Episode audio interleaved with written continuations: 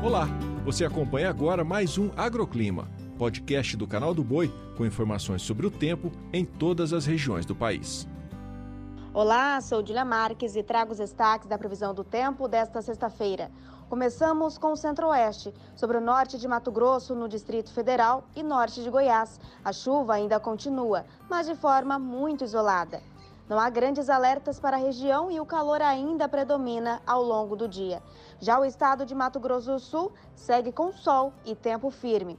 Agora, na maior parte do sul, uma alta pressão volta a impedir a formação de nuvens de chuva. E o amanhecer pode começar por lá, com nevoeiro na região central do Rio Grande do Sul. Mas aos poucos vai se espalhando.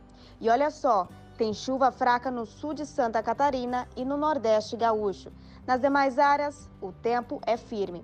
No Sudeste brasileiro, a chuva vem forte, se concentrando sobre o leste do Espírito Santo. Já no Rio de Janeiro, tem previsão de chuva, mas fraca e isolada.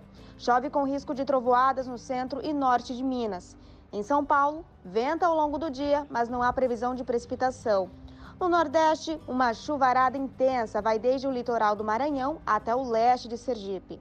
Já no leste baiano, o sol volta a aparecer, mas tem previsão de chuva passageira. Nas demais áreas, não chove. Na região norte, muitas nuvens ainda se formam sobre o norte do Amazonas, no estado de Roraima e leste do Amapá.